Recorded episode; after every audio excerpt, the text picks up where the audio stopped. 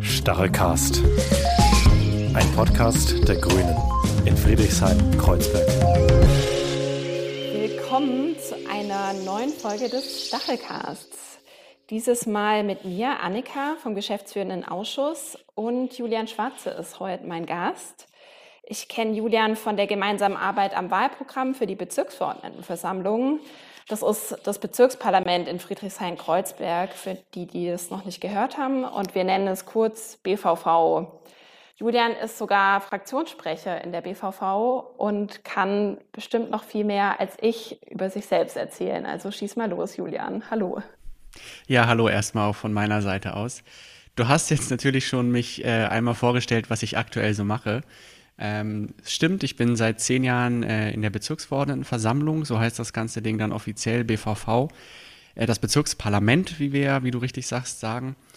Ähm, dort bin ich ähm, seit fünf Jahren Fraktionssprecher zusammen mit Annika Gerold und seit zehn Jahren dann auch im Stadtentwicklungsausschuss, was auch einer meiner politischen Schwerpunkte dann ist. Ich selber bin ähm, 37 Jahre, komme hier aus dem Bezirk, bin hier groß geworden und aufgewachsen und mache jetzt dann seit einiger Zeit bei äh, Grünen Politik und setze mich für einen ähm, ja, solidarischen Bezirk ein.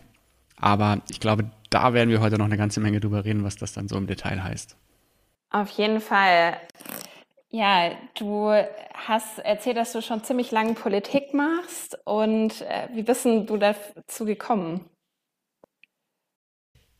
Das hat sich so ein bisschen über die Jahre ähm, ergeben. Äh, das hört sich jetzt vielleicht so an, als wenn das nebenbei passiert ist. Letztendlich gab den Ausschlag die Privatisierungspolitik in den 2000er Jahren durch den rot-roten Senat, insbesondere was den Ausverkauf dann der landeseigenen Wohnungsbaugesellschaften damals, aber auch von öffentlichen Flächen äh, oder aber auch der ähm, Gewerbehöfe der GSG, ähm, was das Ganze dann angeht, wo ich gesagt habe, das ist eine falsche Politik, die äh, ist viel zu kurz gedacht. Klar, die Umstände damals äh, waren mit dem Berliner Bankenskandal und leere Haushaltskassen etc. so, dass immer gesagt wurde, äh, man muss irgendwie sparen, wo es nur geht. Aber dabei wurde dann so ein bisschen der Blick nach vorne in die Zukunft vergessen. Und außerdem wurden die Menschen vergessen, die halt in diesen Wohnungen wohnten äh, und immer noch wohnen teils. Und wo ich halt angefangen habe, mich einzubringen und dann entschieden habe, dass ich ähm, mir die Grünen ähm, angucke. So fängt, glaube ich, jeder dann ja mal an.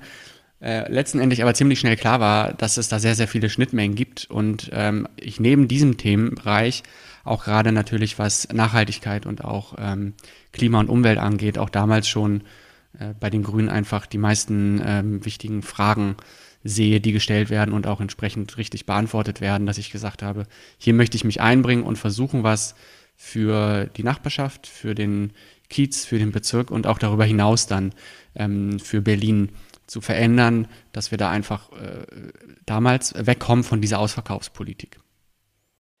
Ja, cool, dass du dich da so engagierst. Ähm, da werden wir auch noch viele drüber reden. Aber bevor wir da jetzt einsteigen, wollte ich ähm, noch mal so ein bisschen ins Persönliche reingehen, weil lustigerweise wir da auch noch gar nicht so viel drüber geredet haben. Es wird also auch interessant für mich. Ähm, und zwar, du hast jetzt schon ganz viel über Politik erzählt, aber was passiert sonst noch in deinem Leben? Also was machst du gern, wenn gerade nicht Politik auf der Tagesordnung steht? Also zuallererst steht da die Familie und Freunde. Ähm, ich habe zwei kleine Kinder, ähm, das ist natürlich Mittelpunkt. Ähm, aber ebenso auch ähm, darüber hinaus äh, Freunde. Ich finde, beides ist sehr, sehr wichtig und darf bei diesem ganzen Politikalltag auch nicht hinten anstehen. Ähm, denn das ist schon etwas, was ja für mich sehr, sehr wichtig ist. Und äh, das bedeutet natürlich, dass man dann sich trifft, sich verabredet, auf den Spielplatz geht oder zu Hause mal auch am Sonntag, wenn das Wetter mal nicht so großartig ist, dann irgendwie ein Spiel spielt, was vorliest und andere Dinge. Ähm, und darüber hinaus könnte ich jetzt, glaube ich, noch ganz viele Dinge äh, sagen, die mir bestimmt noch so einfallen, ähm, die dann so in den Lebenslauf immer früher in die Kategorie Hobbys äh, äh fielen, wo, bevor man dann gemerkt hat, dass das doch äh, eigentlich vielleicht nur so in der äh, äh, Schule eine Kategorie ist, die man da reinschreiben sollte. Ähm, ich habe eine ganze Weile sehr viel gelesen, das schaffe ich gerade nicht so wirklich. Ich habe dafür angefangen, viele Serien zu gucken. äh, in den äh, freien Minuten abends, ähm, wenn, wenn dann die Kinder im Bett sind. Ähm, und äh, darüber hinaus bildet durchaus auch ein bisschen Sport und an der Stelle meistens Fußball äh, auch noch eine Sache, die ich ganz gerne dann mache, ob es mal Fußball gucken oder auch mal Fußball spielen ist. Das sind so die Sachen jenseits all der ganzen politischen Sachen. Und das wären so ein paar Sachen, die mir zu spontan einfallen. Und ich, ich wette, mhm. wenn du mir gleich die nächste Frage stellst, dann fallen mir die fünf Dinge, die ich vergessen habe, ein. Ähm, ja. Aber ja. Ja, das ist so der Klassiker. Also ich, ich selber, ich lese auch total gern, aber ich erwische mich auch zur Zeit, dass ich dann eher Bücher kaufe, als sie lese. Aber das ist, mache ich auch total gerne und die stapeln sich dann bei mir so zu Hause. ja, dann ähm, kommen wir wieder zurück zur Politik. Ähm, gern kannst du auch noch irgendwie was einwerfen, wenn dir noch auffällt, dass du gern kochst oder so. Aber ähm, ja, wir wollen heute auch ähm, noch mal ein bisschen diese Themen vertiefen, um die es dir hauptsächlich geht. Du hast es schon gesagt, du bist im Stadtentwicklungsausschuss. Und für die, die da nicht so drin sind, was machst du da so? Was hast du in den letzten Jahren da so gemacht? Das lässt sich wahrscheinlich nicht in zwei Sätzen beantworten. Ich versuche es mal trotzdem nicht ausufernd lang zu machen, weil ich glaube, dann wird es schnell auch ein bisschen ähm, langweilig vielleicht. Oder vielleicht nicht langweilig, aber ein bisschen ähm, langatmig.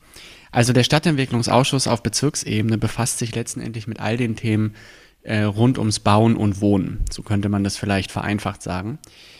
Ähm, die Berliner Politik ist zweigliedrig organisiert. Das bedeutet, es gibt eine Landesebene, das Abgeordnetenhaus, und es gibt eine Bezirksebene, quasi als Kommunalebene. Es ist nicht ganz richtig eine Kommunalebene, das wäre aber dann ein eigener Podcast für sich, glaube ich. Ähm, runtergebrochen aber auf das Stadtentwicklungsthema bedeutet das, dass die Bezirke zuständig sind für Bebauungspläne und ähm, die Stadtplanung. Dort auch sehr viel entscheiden können. Und jetzt ist es aber so, dass dieses sehr viel entscheiden können immer mit den Rahmenbedingungen zu tun hat, die dafür gesetzt werden. Also wie viel Geld habe ich, um halt auch einmal Grundstücke aufzukaufen oder auch wie viel Personal haben die Bezirke, um Bebauungspläne zu erstellen. Und in diesem Rahmen haben wir uns in den letzten Jahren mit äh, durchaus zwei unterschiedlichen Polen bewegt. Als ich angefangen habe 2011, ähm, waren das noch so die Jahre, wo die Sparpolitik vorherrschte. Da haben wir auch dann mal einen Haushalt nicht beschlossen und da ging es darum, wo können irgendwie Stellen noch umverteilt werden, dass die Arbeit in den Bezirksämtern noch funktioniert, aber trotzdem die Vorgaben vom Senat erfüllt werden. Jetzt unter der rot-rot-grünen Regierung ähm, ist das anders gewesen. Da wurde auch in den Bezirken mehr Geld ausgegeben und wir haben auch Personal neu einstellen, einstellen können. Und dadurch wiederum haben wir auch äh, Spielräume gewonnen. Und im Stadtentwicklungsausschuss haben wir halt auch gemerkt, dass Themen, die wir in der letzten Wahlperiode immer ganz hoch gehalten haben, zum Beispiel das Thema Vorkaufsrecht in Milieuschutzgebieten, dass die in dieser Wahlperiode vom Einzelfall zum Regelfall geworden sind. Da haben wir als grüne Fraktion, aber auch mit unserem grünen Baustadtrat Florian Schmidt ähm, ganz stark gekämpft für und haben es auch geschafft, dass der Bezirk Friedrichshain-Kreuzberg da ganz vorne weg war. Das ist eines dieser Themen, die wir in diesem Ausschuss mit bearbeitet haben. Genauso haben wir uns eingesetzt dafür, dass zum Beispiel in Friedrichshain West, das ist ein Gebiet, was ähm, im letzten, in der letzten Wahlperiode, ich glaube 2000, ich weiß gar nicht, wann es losging, 15 vielleicht, ähm, sehr stark nachverdichtet werden sollte durch eine landeseigene Wohnungsbaugesellschaft, durch die WBM. Dort haben wir dann als Ausschuss damals äh, gesagt, dass wir diese Pläne in der Form so ablehnen und ähm, Bebauungspläne fordern, letztendlich aber vor allen Dingen eine Bürgerbeteiligung einfordern. Das ist dann auch während den Koalitionsgesprächen für die Landesregierung Thema gewesen und es ist uns geglückt, dass wir da ein Verfahren etablieren konnten, was letztendlich alle erstmal mitgenommen hat und vor allen Dingen diese Pläne der WBM auf Eis gelegt hat. Das ist längst nicht abgeschlossen. Wir befinden uns da so in den äh, ähm, na nicht letzten Zügen, aber durchaus fortgeschrittenen ähm, Verhandlungen, wie das jetzt weitergeht. Aber auch das sind so Sachen, wo man im Stadtentwicklungsausschuss natürlich guckt, was bedeutet das, wenn da nachverdichtet werden soll. Und dann haben wir viele Fälle, wo wir uns Pläne angucken, die uns vorgestellt werden, wo bereits Baurecht besteht und wir eigentlich uns nur die Pläne angucken können und dann frustriert nach Hause gehen, weil wir gar keine Einflussmöglichkeit haben. Wir haben zwar das Planungsrecht, aber keine Steuerungsmöglichkeit, weil wenn Baurecht bereits besteht, würde das in der Konsequenz heißen, wir müssten das bestehende Baurecht ändern und das ist äh, in Deutschland dann immer damit verbunden, dass Entschädigungsansprüche ausgelöst werden, weil das der Bundesgesetzgeber nun mal so geregelt hat. Gibt sicherlich ein paar Ausnahmen, da ist das mal anders. Aber in der Regel stößt man dann an die Grenzen der Bezirksebene. Und das ist frustrierend, weil man sieht, da entsteht was Falsches, das braucht niemand. Und es kommt trotzdem, weil der Investor meint, er macht eine Rendite damit. Und oft baut das dann sogar auf, aus, auf alten äh, Masterplänen oder auf alten Rahmenverträgen, die irgendwann meistens in den 2000er Jahren gemacht worden sind, wo man irgendwie von völlig falschen Vorstellungen ausging, was die Stadt so braucht. Ja, und dann sitzt man da und eigentlich sind sich sogar alle einig. Und trotzdem äh, heißt es dann immer, naja gut, Pläne können ja geändert werden, aber dann müsst ihr es bezahlen. Und das kann der Bezirk nicht, sondern dafür müssten wir das Land dann äh, an unserer Seite haben, wir, weil wir das Geld nicht haben und es rechtlich so einfach auch nicht dürften. Und das sind dann so die frustrierenden Momente. Und ähm, das ist vielleicht so eine Sache, die so ein bisschen so einen Eindruck da gibt, was im Stadtentwicklungsausschuss passiert. Und darüber hinaus ist natürlich auch das Thema soziale Erhaltungsgebiete, einfach Milieuschutzgebiete genannt, auch etwas, was in diesem Ausschuss eine Rolle spielt und wofür wir uns ja auch immer stark gemacht haben und eingesetzt haben. Und zuletzt jetzt rund um den Boxhagener Platz äh, das sehr, sehr weit ausgedehnt haben, dass jetzt zwischen Warschauer Straße und Ostkreuz alles ein Milieuschutzgebiet ist. Ja, wie du schon gesagt hast, hört sich tatsächlich teilweise ein bisschen frustrierend an, aber wie ich mir und wie ihr an den Hörgeräten, Radios, Smartphones und so weiter euch äh, denken könnt, gibt es bestimmt auch motivierende Sachen und Sachen, die Spaß machen. Was würdest du sagen, treibt dich an, da weiterzumachen? Was zu verändern. Also was gemeinsam auch zu erreichen mit den Menschen da draußen. Ähm, aus den verschiedensten Ecken kommt. Ob das jetzt um das Thema geht, dass ein Vorkaufsrecht für eine Hausgemeinschaft erkämpft wird. Oder ob es gelingt, ähm, gemeinsam äh, Areale zu entwickeln, wie das Dragoner-Areal. Ähm, da, da, war ja auch der Kampf, dass wir es mitverhindert haben, ähm, mit vielen anderen zusammen, auch mit den Akteuren vor Ort, dass es überhaupt heute noch äh, in öffentlicher Hand ist. Das sollte ja vom Bund damals unter SPD und CDU meistbietend verkauft worden äh, sein, ist verhindert worden. Das war so eine Sache, die auch natürlich antreibt. Da, da ähm, zeigt sich auch, was möglich ist, wenn auch ähm, Politik und ähm, Zivilgesellschaft und Initiativlandschaft gemeinsam ähm, an einem Strang ziehen und versuchen, was zu verändern. Und letztendlich sind es aber auch dann neben diesen auch großen äh, Sachen, ähm, das RAW-Gelände wäre auch noch so ein Beispiel, wo wir uns seit, ich weiß gar nicht, seitdem ich in der BVV dabei bin und auch schon vorher, immer für den Erhalt der Soziokultur auf dem Gelände, der ähm, ganzen äh, Flächen, die es da gibt für Freiräume, wo wir uns halt immer dafür einsetzen, dass die erhalten bleiben. Daneben, neben diesen größeren äh, ähm, Sachen gibt es dann halt auch die ganz kleinen, in Anführungsstrichen, weil sie vielleicht nur ein, zwei Personen betreffen, aber dann halt auch sehr viel ausmachen. Wenn jemand sagt, hey, ich habe hier eine Kündigung bekommen, ähm, weil mir vorgeworfen wird, ich hätte gegen die Hausordnung verstoßen, der Mieter will mich loswerden und ähm, das letztendlich dann zu verhindern und die Leute zu unterstützen, das ist natürlich jetzt nicht so eine in Anführungsstrichen große Sache wie ähm, das Dragoner-Areal, sondern das ist vielleicht eine kleine Sache, weil es eine Einzelperson betrifft, die ich aber genauso wichtig finde. Weil es für die Menschen dann ihren Alltag bedeutet und äh, das Zuhause. Und das sind so die Sachen, die ich als ähm, ja, Triebfeder oder äh, wie du es genannt hattest, als Motivation sehe, auch mich da einzubringen. Klar, es klappt nicht immer. Ähm, wir haben es auch oft genug, dass zum Beispiel irgendwie ein kleiner Gewerbetreibender kommt und sagt, hey, mir wurde jetzt hier gekündigt, weil der Vermieter meint, Er kann seine Rendite steigern, indem er mich rauswirft und anstatt, weiß ich nicht, 12 Euro äh, jetzt 30 Euro verlangt. Ähm, und der lässt sich auch von nichts überzeugen. Solche Fälle gibt's auch. Aber beim nächsten oder übernächsten klappt's dann wieder. Und das ist so ein bisschen das, wo man sieht, es kann auch gelingen, dass man gemeinsam einen Unterschied schafft. Sehr cool. Und du bist ja nicht nur gemeinsam, also als ein Teil der Fraktion quasi, sondern du bist auch deren Sprecher zusammen mit Annika Gerold. Äh, du bist auch sehr motiviert, äh, gerade im Stadtentwicklungsbereich sich einzusetzen und du warst auch motiviert, dich da als Sprecher eben aufstellen zu lassen. Wie kam es dazu?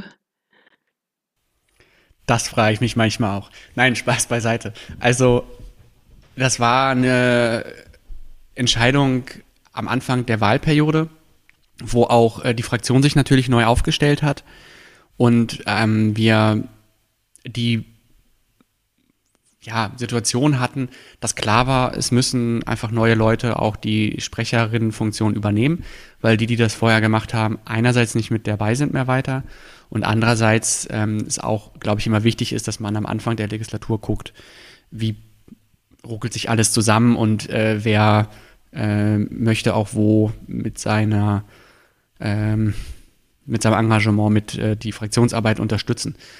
Und das war dann so eine Sache, wo ich gesagt habe, okay, ich ähm, stelle mich da zur Verfügung und biete der Fraktion an, dieses Amt mit zu übernehmen und äh, dafür die Fraktion auch äh, nach außen aber auch natürlich in all diesen ganzen Organisationsfragen rund um die BVV, um das Bezirksparlament zu unterstützen und mich einzubringen und die Fraktion auch noch äh, dann zu vertreten.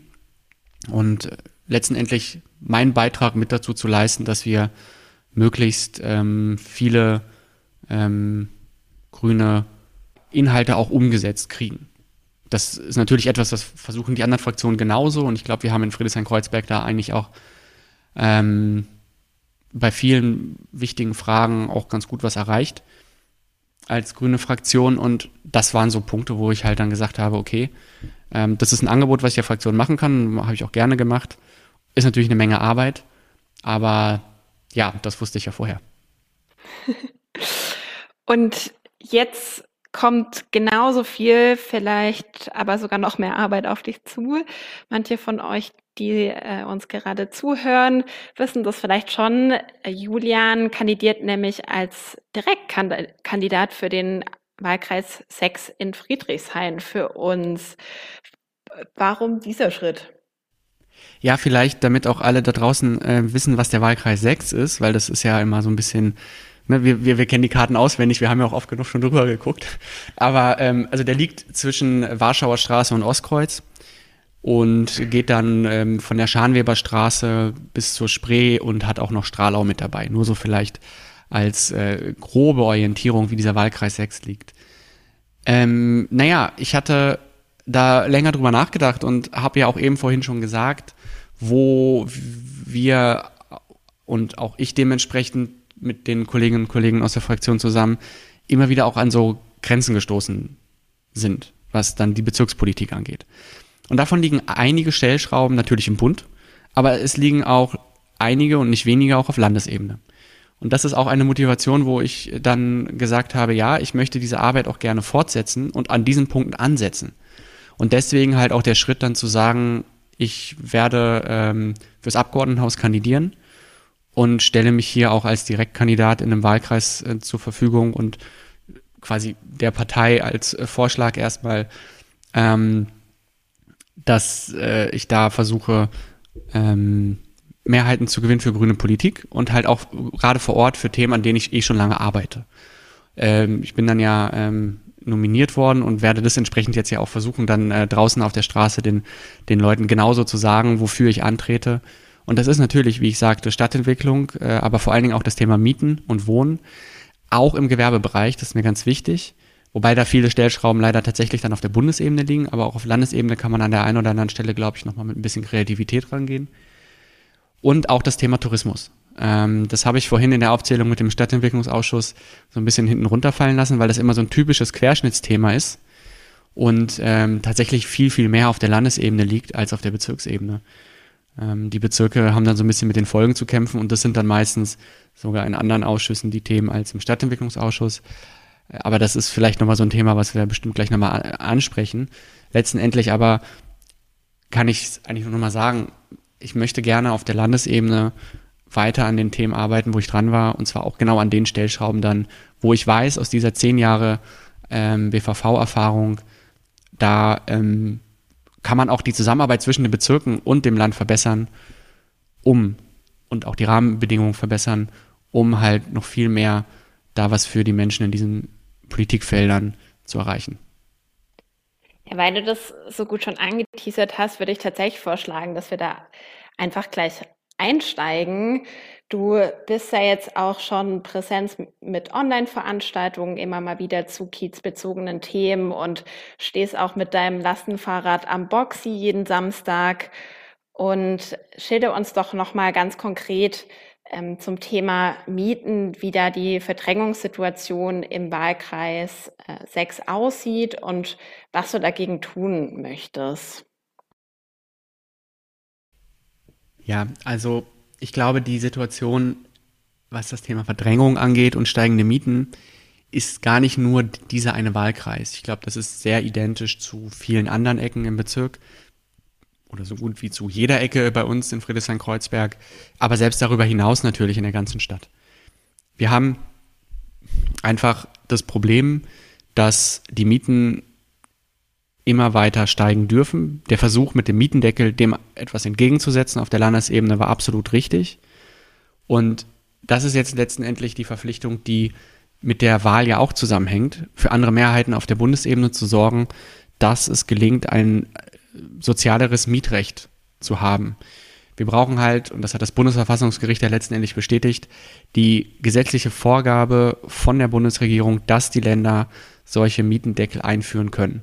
Ich glaube, dann ist es wiederum die Verpflichtung der Landesebene, genau das auch sofort zu tun. Da bin ich aber auch sehr sicher, dass das passieren wird, wenn die politischen Mehrheiten weiterhin stimmen.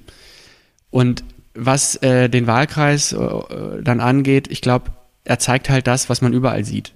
Ähm, wir haben den Verkauf von Wohnhäusern zu Höchstpreisen, meist spekulativer Art. Äh, wir haben Aufteilung von ähm, Mietwohnungen in Eigentumswohnungen damit einhergeht dann oft, dass äh, es zu Verdrängungseffekten teils nachgelagert kommt durch Eigenbedarfskündigungen.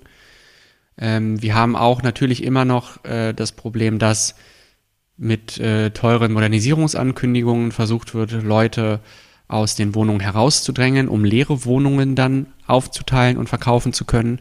Das bringt einfach mehr Gewinn. Ist schlichtweg so, ist, finde ich, völlig falsch aber ähm, es lässt letztendlich die Bundesgesetzgebung in der Stelle zu.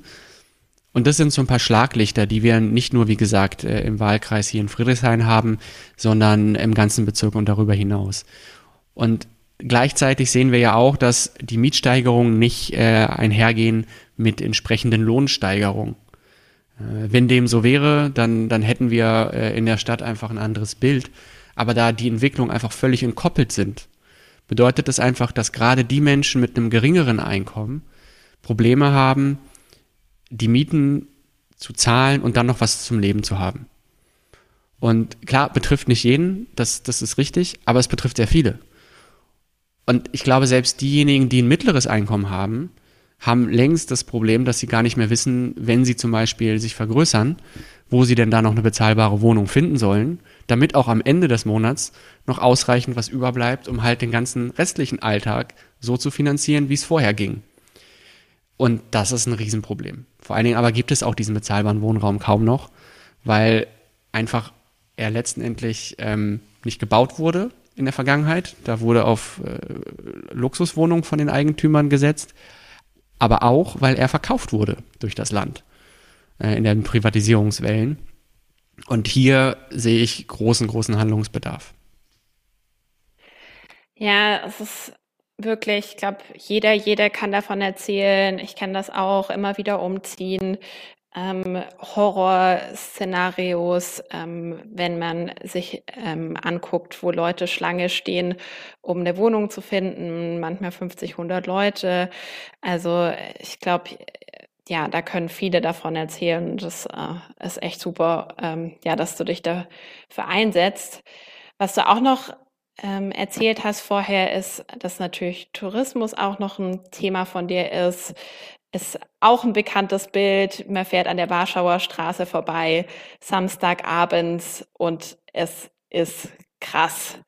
So, aber das ist vielleicht auch nur mein Bild oder das, äh, das Leute haben. Wie würdest du äh, persönlich sagen, dass Tourismus deinen Wahlkreis prägt? Und was ja auch schon eine Sache ist, Berlin lebt ja auch vom Tourismus und ähm, viele Leute arbeiten im Tourismus. Auf der anderen Seite ist es natürlich auch zum Beispiel mit Lärm und so weiter echt auch ein Faktor, der ja das Wohlfühlgefühl von vielen Anwohnerinnen doch krass einschränkt.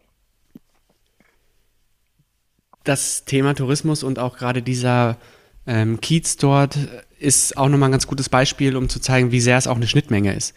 Weil was ich eben zum Beispiel jetzt vergessen hatte, war äh, der Punkt Ferienwohnung ähm, und die Zweckentfremdung von Wohnraum. Ähm, natürlich auch durch Leerstand und ähnliches, aber oft bei uns durch Ferienwohnungsnutzung über Airbnb und andere. Das hat man hier natürlich genauso und das zeigen halt auch die, die Zahlen letztendlich, dass es da eine Häufung gibt einfach, wo halt auch das Land Berlin ja mit dem Zweckentfremdungsverbotsgesetz den Rahmen gesetzt hat, um auch genau das zu verhindern. Gleichzeitig auf der Bezirksebene dann teils einfach die Frage ist, reicht das Personal aus? Ne? Das ist genau wieder so ein Punkt, wo äh, das Land zwar angefangen hat, die Rahmen zu setzen, aber die Bezirke eigentlich noch ein bisschen mehr bräuchten, damit es auch verwaltungstechnisch gut funktioniert.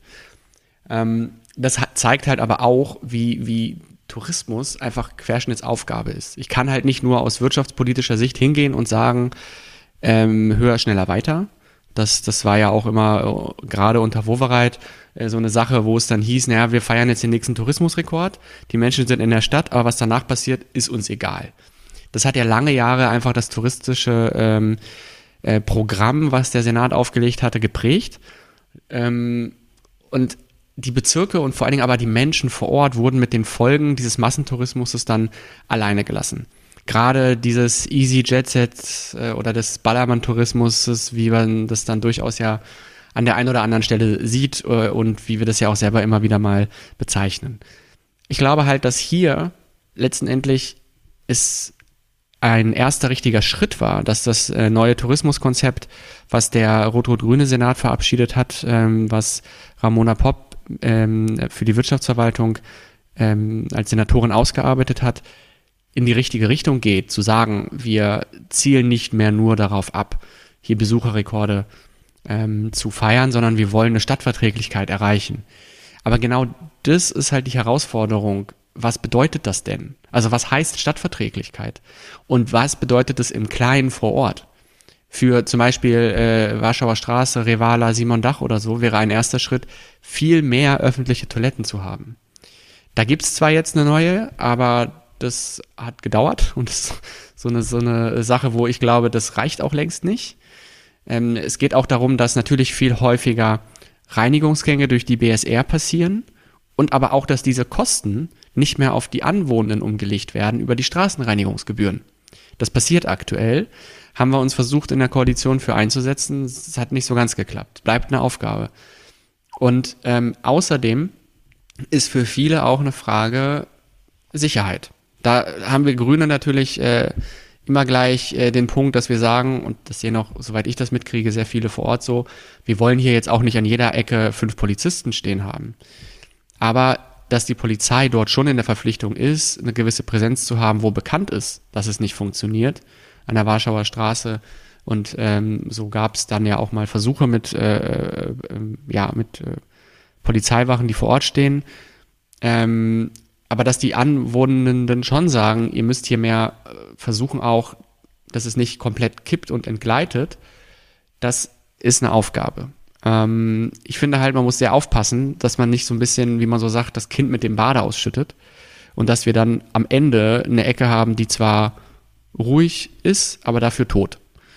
Weil das letztendlich, glaube ich, will dann auch keiner oder nur wenige.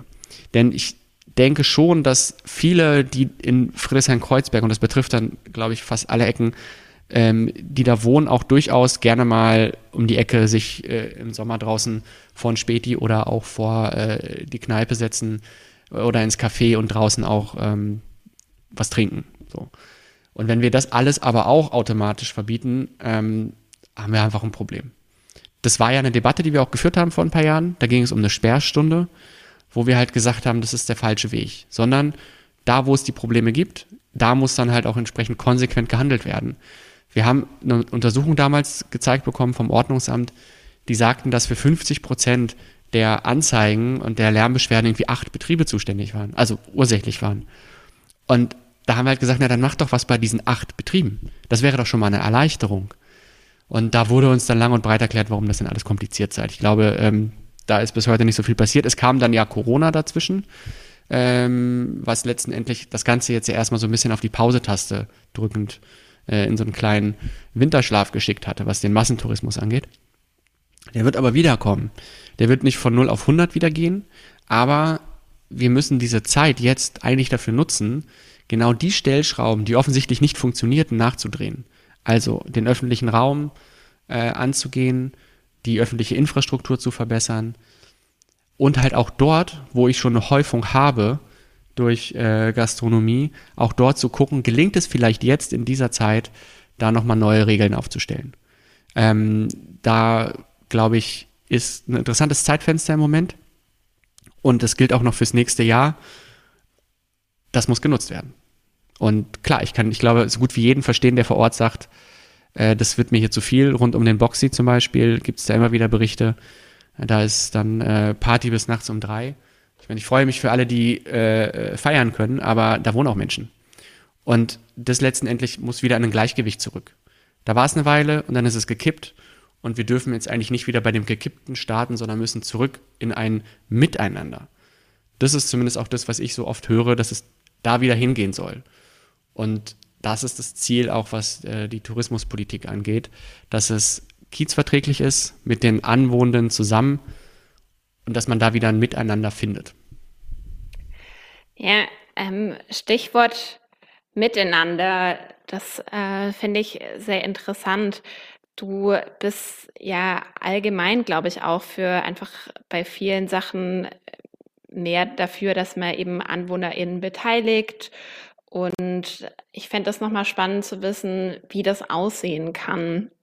Einfach, äh, dass man diese verschiedenen ja, Perspektiven, die du gerade schon beschrieben hast, ne, Leute, die extra nach Berlin ziehen, weil die vielleicht ein bisschen Party machen wollen, Leute, die aber vielleicht irgendwie vielleicht vor ein paar Jahren Party gemacht haben und jetzt nicht mehr so viel Leute, die vielleicht nicht unbedingt wegen Techno nach Berlin gezogen sind, sondern von der Oper für die Oper und so weiter. Ähm, ja, wie man diese ganzen Interessen zusammenbringt. Das ist da so deine Idee, deine Vision. Na, ob wir alle komplett zusammenkriegen, das wage ich stark zu bezweifeln. Ich glaube, typisch für Berlin ist ja auch, äh, egal was man macht, irgendwer wird immer meckern. Aber letztendlich, glaube ich, ist es schon so, dass ähm, vielleicht wir auch sogar bei dem Beispiel Tourismus äh, diese Frage uns nochmal angucken können. Weil da gab es aktuell in den letzten Jahren, Jahrzehnten eigentlich überhaupt gar keine Beteiligung. Das ist natürlich auch ein bisschen schwierig zu sagen, hey, wie viele Besucherinnen und Besucher wollt ihr? Das wäre auch der falsche Ansatz, weil dann kommen wir schnell zu dem Punkt, wo es heißt, ihr, ne, man lehnt Leute ab, die zu Besuch kommen. Das will niemand. Ich finde es gut, dass Menschen in diese Stadt kommen und sich diese Stadt auch angucken und auch hier schon eine schöne Zeit haben. Ähm, es geht eher darum, was die Auswirkungen dann sind. Und da haben wir einen runden Tisch, den es gibt, auf Landesebene. Da sitzt die Tourismuswirtschaft und der regierende Bürgermeister. Da sitzt aber niemand, den das betrifft. Das ist etwas, was ich finde, was, was überhaupt nicht mehr geht. Also da, da müssen, dieser runde Tisch muss in der Form abgeschafft werden und ersetzt werden. Wenn man einen runden Tisch macht, dann bitte mit allen, weil sonst ist es irgendwie ein Tisch, wo irgendwie ein Großteil ausgeschnitten ist, um in diesem Kreis zu bleiben.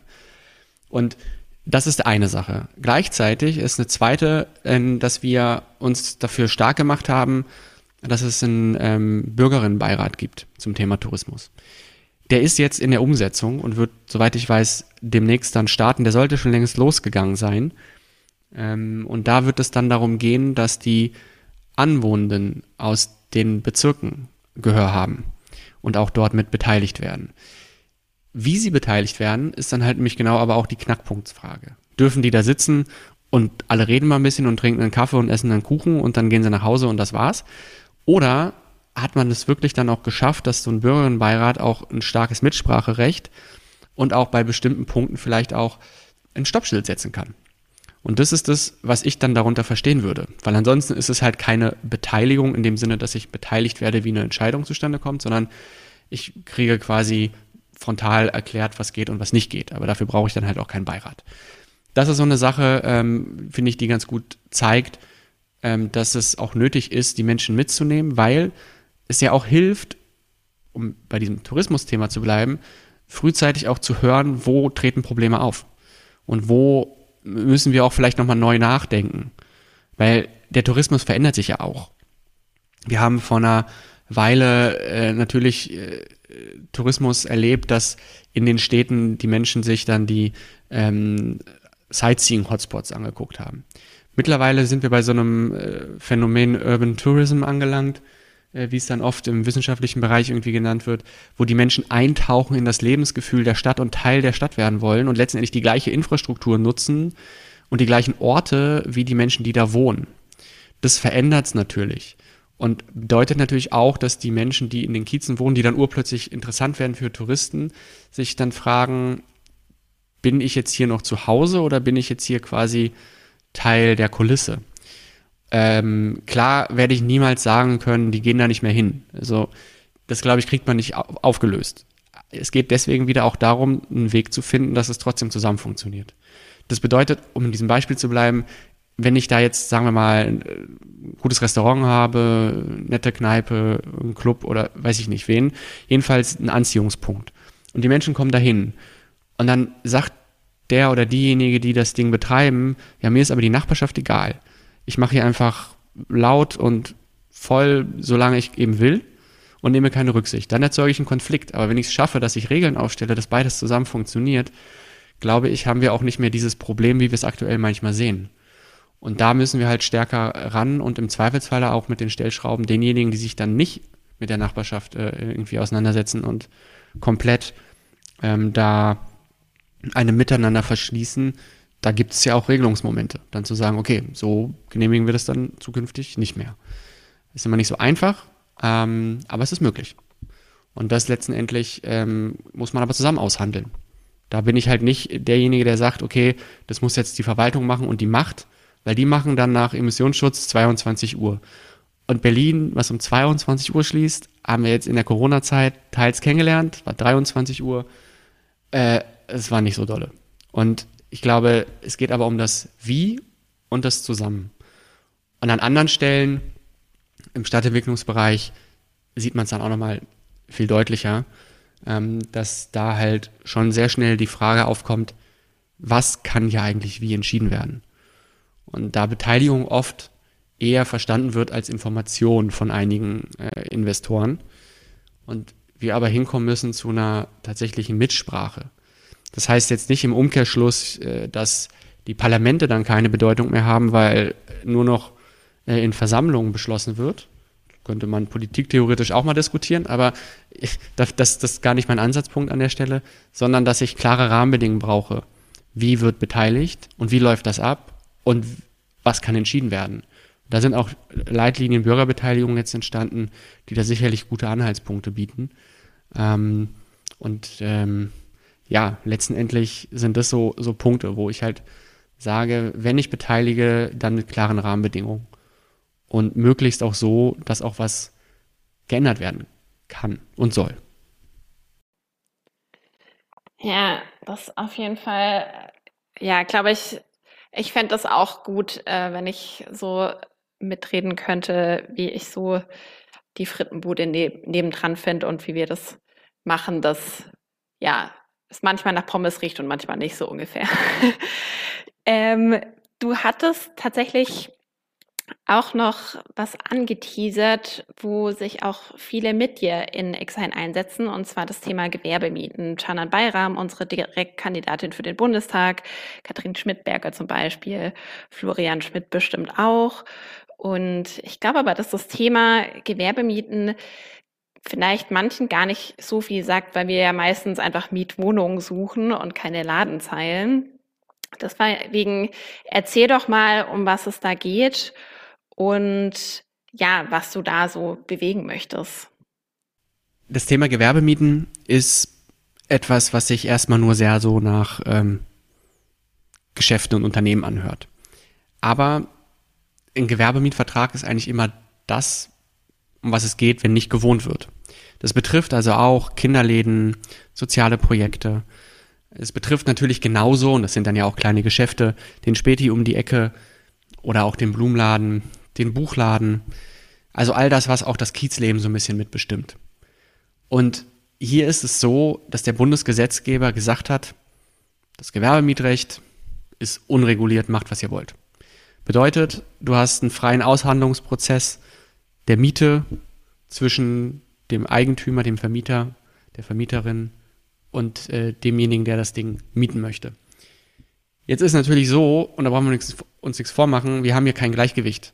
Also es ist ja nicht so, dass dann die ganzen, die was mieten möchten, sagen, ich kann jetzt aber den Vermieter die Bedingungen äh, diktieren. Das ist genau umgedreht.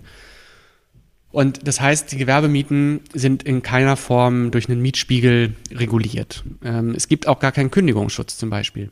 Wenn ich einen Vertrag habe, die sind meistens zeitlich begrenzt und der ausläuft, dann bin ich auf den guten Willen des äh, Vermieters, der Vermieterin angewiesen, dass ich einen neuen Vertrag kriege. Ich kann das bestlaufendste Geschäft haben. Die ganze Nachbarschaft äh, liebt, weiß ich nicht, den Buchladen oder halt auch den Gemüseladen, den, den, den Späti. Und der Eigentümer sagt dann aber trotzdem, naja, wissen Sie, Sie zahlen jetzt hier einen gewissen Betrag, aber das ist mir viel zu wenig. Das muss jetzt das Dreifache sein oder das Vierfache. Ja, und dann kann man sagen, kann ich leisten oder kann ich nicht leisten? Und meistens geht's nicht und dann ist das Geschäft vorbei. Und dann stehen die Menschen da auch vor, vor einem ähm, Aus ihres kleinen äh, Unternehmens, ihrer Existenz. Und damit gehen oft dann ja auch Ankerpunkte verloren. Weil es sind dann ja in der Folge meistens eher zahlungskräftigere, die dann da reingehen. Und das sind schnell auch mal irgendwie Ketten. Jetzt vielleicht nicht McDonalds zum Glück, aber es gibt ja auch andere, die dann da so ein bisschen mit Flagship-Stores und anderes arbeiten. Das ist bei uns im Bezirk noch nicht so krass, wie das in anderen Teilen der Stadt schon passiert ist. Aber wir beobachten auch hier einen deutlichen Anstieg. Und wir haben Berichte äh, mit äh, Gewerbemieten, die sich äh, teils über 40 Euro kalt bewegen. Und ähm, wo letztendlich schon die Frage ist, wer soll denn dann da mieten und was soll denn die Person dann da für ein Geschäft betreiben? Und klar, all diese Gewerbemietregelung gesetzlich müsste die Bundesebene machen. Da ist es auch äh, nur zu begrüßen, dass es da auch von der grünen Fraktion von Janan Bayram einen entsprechenden äh, Gesetzesentwurf bereits gibt. Ähm, das wird ein Ziel sein, auch für die nächste äh, Legislatur auf der Bundesebene.